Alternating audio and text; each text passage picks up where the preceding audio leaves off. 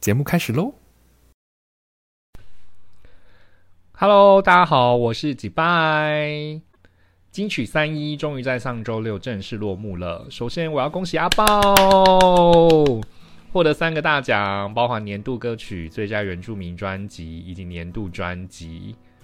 我真的认真觉得第三十二届可以聘请我去当评审老师了，算是会听哦。如果打麻将也这么厉害就好了。真的是很谢谢评审老师，让台湾的声音让世界听见，然后呢，宣扬台湾的传统文化。当然事后诸葛一下啦，因为时势造英雄嘛，今年刚好就是爆发这个疫情的关系，所以总是要有一些就是抚慰人心的作品啊，来支持我们再往前走嘛。像是呃今年的那个 Thank You，他获得年度歌曲，那这首歌呢？基本上也是在大战第一线的医护人员，无所畏惧的站在最前线，帮我们脱离险境嘛。那你想想看，不就是这样吗？像是明天会更好啊，或是当时候 SARS 爆发的时候，然后出的那首手牵手，就是透过这种事件爆发之后，然后透过歌曲来安抚我们的心灵。所以我这边要再一次的宣传一下哈，如果你还没有听我介绍阿豹母亲的舌头这张专辑的话，麻烦等一下这一集听完，请再回去听上一集好不好？因为我在那一集还是有大大的赞赏他，然后在那一集有聊比较多关于专辑的事情。不过我真的是要 恭喜阿豹，真的。好，那今天呢，我是要来聊聊金曲落幕呢，几家欢乐几家愁。但是这些奖项都实至名归吗？我真的要把几个奖项好的拿出来再讨论一下哈。然后呃，我这边要先消毒一下，请大家放下仇恨，然后放下成见。呃，或许每一位艺人呢都有自己的粉丝啊，自己的支持者，但是也请你们听听别人的意见。然后听听不同的声音，不要盲目的追随，然后造成对立。好，那我们就赶快来今天的主题。那首先我要拿出来炮轰的奖项呢是新人奖。那今年的新人奖呢是以池修以房间里的大象获得本届的新人奖的殊荣。但是很吊诡的一件事情哦，你摊开。这一届新人奖的名单，其实有包含呼声很高的高尔宣跟九 M 八八。呃，不知道大家有没有就是翻开隔天的报纸。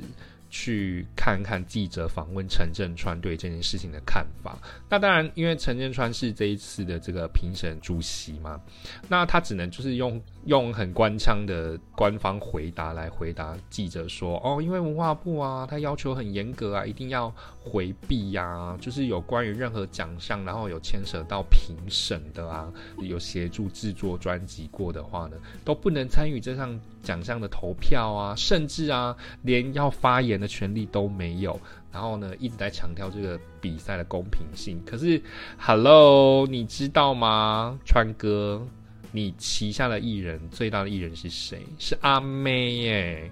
而且阿妹不是在金曲奖前夕呢，才公开力挺持修得奖吗？而且我真的不得不说，哦，就是如果。你要在演艺圈闯荡哦，真的是要有一点背景哦。我们再来看一下，就是今年的评审阵容哦，包含有阿迪亚、葛大为、林心燕这些大牌的制作人，都是曾经帮阿妹做过很多很多大专辑的制作人哦，包含作词作曲。然后还有江美琪，那江美琪这个就扯比较远一点，就是因为小安，那小安也是帮阿妹做过很多很多的专辑啊，那。你也知道音乐圈就是这样流来流去嘛，因为小安也有帮江美琪做过，那自然自然而然这一部这个派系完全就是都你们家的人呐，那有什么好说你你你多会回避好不好？好，那好撇除回避这件事情好了，我们来检视一下高尔轩。那其实高尔宣确实在这一张专辑里面有很强烈的爆发性，包含就是在嘻哈饶舌里面呢，突然冒出这个新人，我真的觉得他非常有潜力哦。但是人红是非多嘛，当然他负面新闻可能会影响到评审给他的投票几率，所以呃，如果第一轮直接被刷掉的话，我觉得这也是人之常情啊。毕竟我们也都不希望一个得奖者，然后可能隔天报纸上面又大做文章说他的负面新闻怎么怎么，blah blah blah。所以就是呼吁，就是高尔轩可以赶快投入公益，然后洗刷一下自己，好吗？那当然，评审给他的评价已经很高了，就是说哦，具有巨星架势啊，所以嗯，加油。那其实我觉得。本届新人奖应该是要给九 M 八八，这是我心目中的奖项。因为其实拿出《平庸之上》这张专辑哦，我觉得九 M 不管是在声音啊、造型、编曲，或者是他 MV 的拍摄方式，还有他的个人魅力，就是他那个米粉头的那个那个造型哦，就是我真的觉得很值得第二轮、第三轮的投票诶，我真的。在这个奖项真的很替九 N 八八抱屈哦，毕竟新人奖一生只有一次啊，所以没有得，居然给池修得，真的是好了，我们就气自己没有很强硬的后台啊，我们就再加油，然后往女歌手迈进，好不好？加油加油，我真的很看好你。好，再来呢，第二个奖项是最佳国语女歌手奖。那我这边要恭喜娃娃，虽然主持功力有待加强哦，但是我觉得他这个奖项其实拿的实至名归。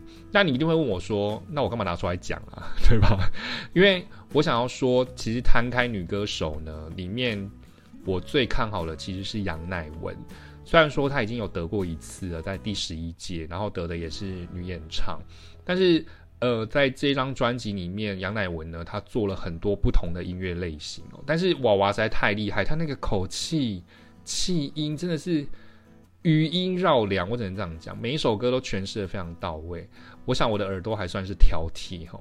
那好啊。静茹，静茹的粉丝一定要攻击我了，六次了，出道二十一年，居然没得，什么意思？那其实如果说要以同情分数，然后再加上去年他发生的这些事情，这个奖项应该要给他得。大家是不是有这种想法？可是各位，各位，我们今天颁的是金曲奖，不是同情奖，所以不能否认他二十一年来的唱功跟技巧哦。就像露露，他在呃颁奖前就是问了。梁静茹，每一个人心目中都有一首梁静茹。那梁静茹，你心目中的梁静茹是哪一首呢？我认真以为他会讲《勇气》耶，因为《勇气》真的是他超级代表作啊。但是今天我们就不是颁这一张专辑啊。他如果今天再拿这张出来角逐的话，我真的觉得是可以进入第二轮投票哦。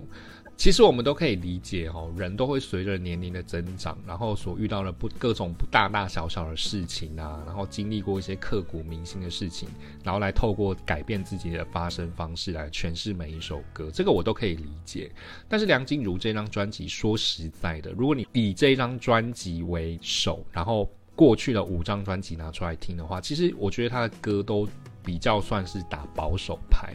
就是没有特别在编曲上收入一些比较奇形怪状的歌，像是杨乃文呐，他在《越美丽越看不见》这张专辑里面，像他的这个贵族的挽歌，这种气势磅礴，就很值得可以拿出来当演唱会开场的歌啊。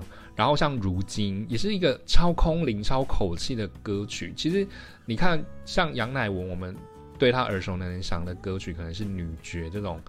比较女皇式的唱法，但是他他也回去唱空灵的有口气的这种歌曲，所以至少我们可以看得出来他有变化嘛。所以我觉得啦，摊开每一届入围的歌手里面呢，其实评审老师真的很偏好那种一张专辑十首歌，然后十首歌有不同的曲风，然后不同的唱风，好像才能显现出你这个人的唱功很厉害嘛。就是不管在什么样子的音乐类型，你都能驾驭，这是。这是我的见解啦，所以梁静茹真的不要太难过。虽然你自己有说好朋友都已经拿过了，但是我觉得你就当金曲奖是欠你的好了，我们就再接再厉，然后下一次再挑战不同的作品，我再来帮你推推好不好？加油加油加油！我今天好像志玲姐姐哦，就是一直在加油这一些歌手。那我只能鼓励你的，呢，就像清风他得奖的时候说的：“谢谢自己没有被打倒，然后谢谢自己死命的唱歌，死命的继续歌颂。”静茹，你已经很努力了，讲的好像是我朋友一样。你你已经很努力了。说实在的，婚都已经离了，还有什么好怕的呢？对不对？就唱歌而已啊，没什么大不了的嘛。好啦好啦，扯太多了。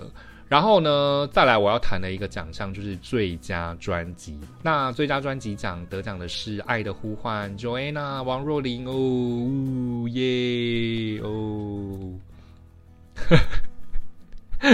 我有很明显吗？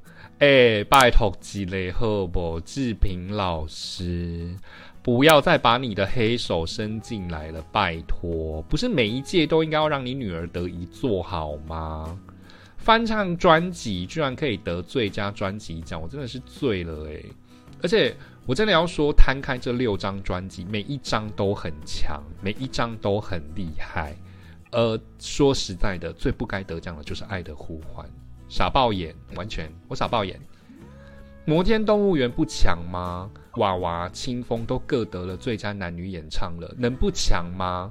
这不是一个人人有奖的的一个奖项好吗？哦，我在越讲越生气耶！还是评审老师在投这个奖项的时候，这个。票面上就只有《因爱的呼唤》没得选，是不是？所以啊，算了啦，每一届都要有一些傻爆眼的得奖名单呐，这样要不然你要叫这些记者怎么办？对不对？没有什么新闻点可以写。好啦好啦，如果说说实在要称赞 Joanna 的话，就是嗯，旗袍，嗯，很棒。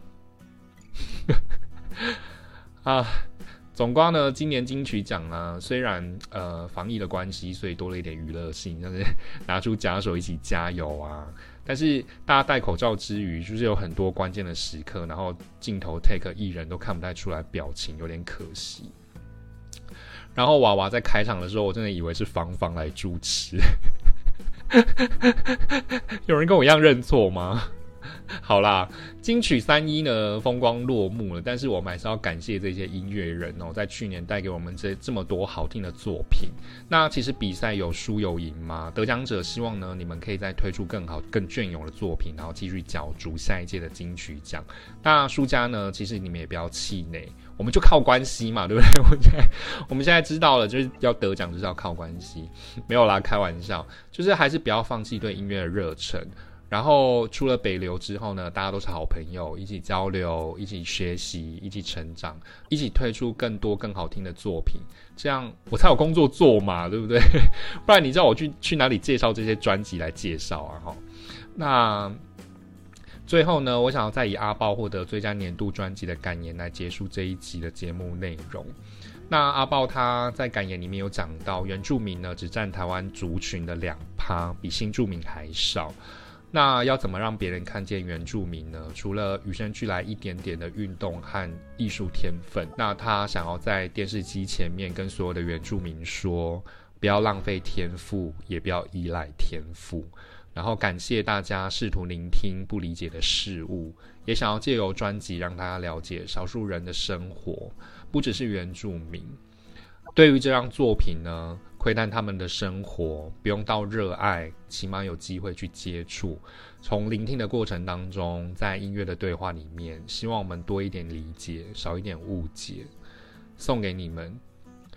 我觉得我们总是忽略少数的声音，但是唯有透过音乐的呈现，我们才有机会被看见。那现实生活不也是如此吗？我们在社会上总是占着大多数。所以，我们很容易忽略那些默默替这个社会做事的少数，就如同我一开始说的，放下成见，听听少数族群说些什么，然后认真去聆听、去感受，而不是排挤、忽略。那我相信这个社会呢，会变得更好。谢谢，妈，我得奖了，搞到像自己得奖一样。好啦，金曲奖我们明年再见了。那如果你喜欢我的频道的话，不妨帮我按赞、订阅、留言、加分享。我们下一集再见喽，拜拜。